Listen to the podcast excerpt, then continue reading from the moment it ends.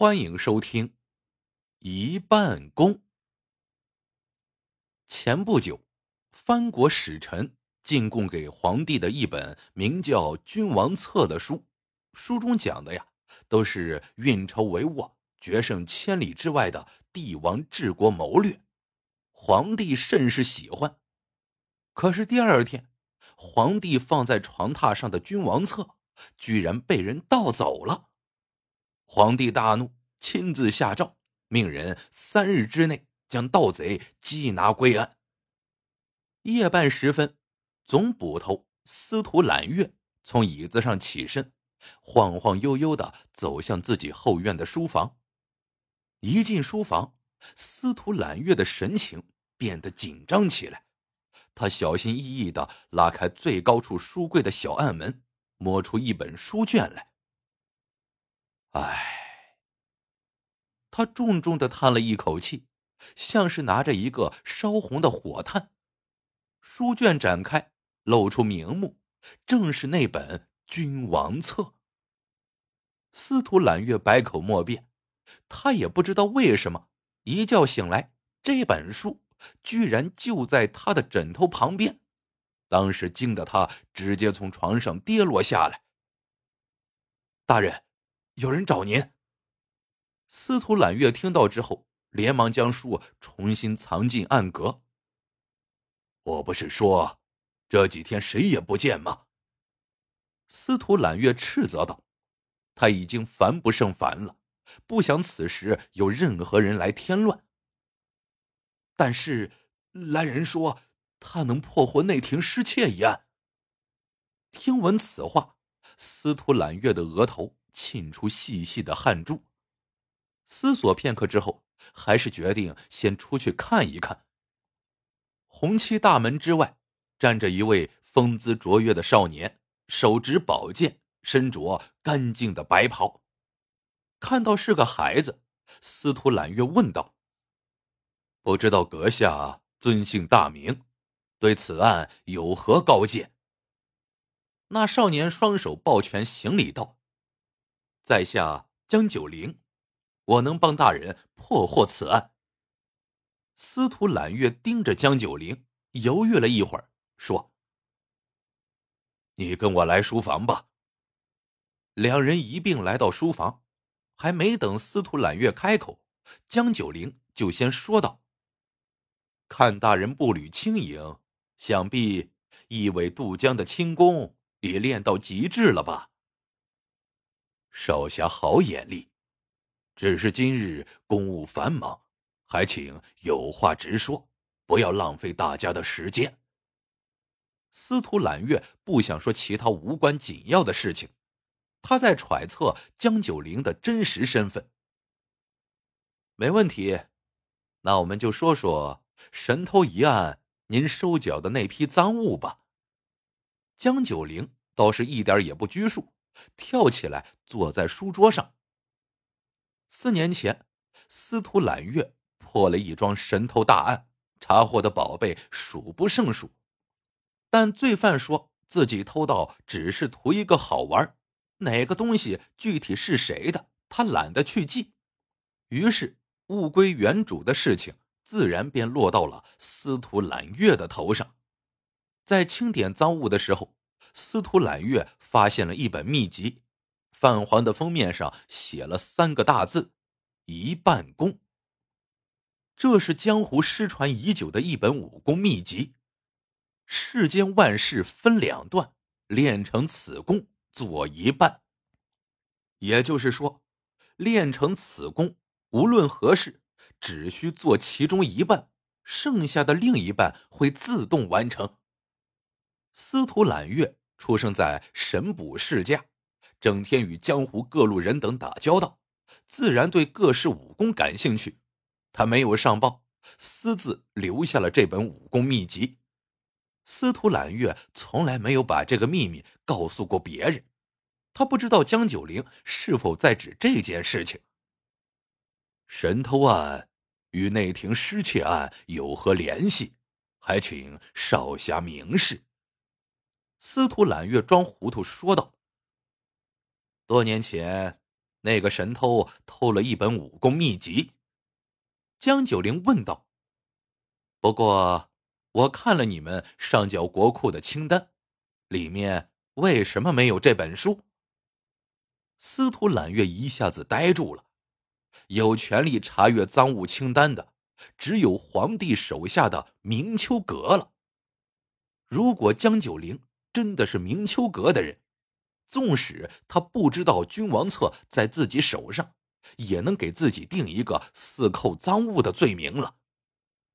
或许，那神偷早就卖给了别人。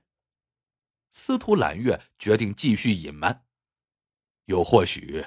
他把秘籍藏在了别的地方。哈哈哈哈好一个或许呀！江九龄有些不耐烦了，轻笑道：“那您前夜夜闯皇宫，盗走皇帝枕边的君王册，有没有给自己找个理由啊？”血口喷人！司徒揽月听得倒吸一口冷气，盛怒之下。掌化为爪，以迅雷不及掩耳之势向江九龄抓去。江九龄连忙运功向后一缩，躲过了司徒揽月这凶狠的一爪。司徒揽月一出手，便证明了自己的心虚。他知道自己没有办法收手了，于是狠下心来，一翻身从窗口飞了出去。司徒大人，我没有恶意。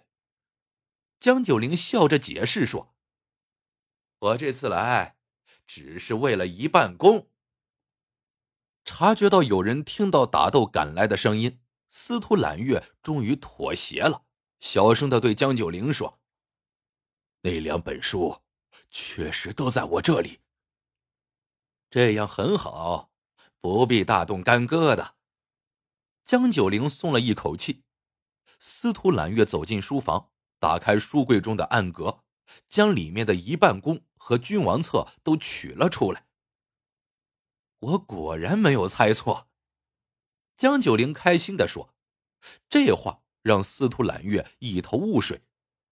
虽然您学会一半功已经四年了，可您应该还不知道其中的奥妙。”司徒揽月倒上一杯茶，递给江九龄：“哦。”不妨细说。一半功里所说的世间万事分两段，练成此功做一半，确有其事。司徒揽月靠着他学会了很多功夫，原来需要很多年才能练成的招式，他只花了一半的时间，便已经到了大成的境界。但司徒揽月不知道的是，这节约下来的一半时间。其实是用了自己的睡眠时间。司徒大人，您可否感觉这些年，即使每天都有很充足的睡眠时间，也始终是神情倦累？江九龄说：“您不过而立之年，便已白发满头，难道您以为这些都是暗度劳累所致吗？”司徒揽月看着自己的白发，问道。莫非，这些都是因为一半功？江九龄点点头说：“一半功的确是一种很奇异的功夫，它会训练人在睡眠的时候对自己身体控制的能力，最终会使练此功的人在睡眠的时候有意识的去做白天未完成的工作，就像梦游。所以您才会夜闯皇宫。”所以说，我只是心中想看一看君王册，结果晚上睡觉的时候，我自己就把它偷了来。司徒揽月眼皮抽动着说：“唉，世间哪里会有只做一半，剩下的一半便会自动完成的功夫啊？若真能这般事半功倍，那岂不成了神仙？”江九龄轻叹一声说：“您每天夜里都会在梦中起身练功，这才是一半功只做一半的真相。他在占用您休息的时间，可您却以为自己是有神功相助。司徒揽月身体微微颤抖着说：“怪不得，怪不得。”司徒大人，不要担心，只要停止修炼，很快就会没事的。现在的当务之急是把君王册还回去。江九龄拍拍司徒揽月的肩膀，安慰道：“不知道少侠有什么好办法没有？”司徒揽月一筹莫展的问道：“呵呵呵，您现在是控制身体梦游的高手了，这点小事情还需要我教您吗？”江九龄微微一笑说道。司徒揽月顿时明白过来，恍然大悟道：“你是说，让皇帝以为自己有梦游症，然后在他梦游的时候，偷偷把书还回去？”说到这儿，两个人都哈哈大笑起来。果不其然，第二天宫里便下了诏书，内廷失窃案已有结果，不必追查。至于是什么结果？司徒揽月和江九龄心里自然清楚。侍奉皇帝的公公三更的时候听到屋内有响动，连忙冲进去查看，结果发现皇帝正拿着君王册梦游呢。既然是皇帝自己的原因，于是便在暗中了结了此案。我只是入宫对皇帝轻念了两遍心法，便能让皇帝起夜梦游。这个一半功真的是太邪乎了，不知道江兄要这本秘籍有何用处？司徒揽月对江九龄感激万分，但心中仍不免有些好奇。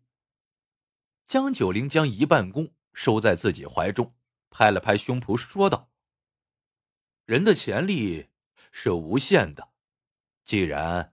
他能训练人对自己身体的控制能力，那么稍加利用，说不定能开发出更厉害的武功，比如说身如玄铁，或许还能一目千里呢。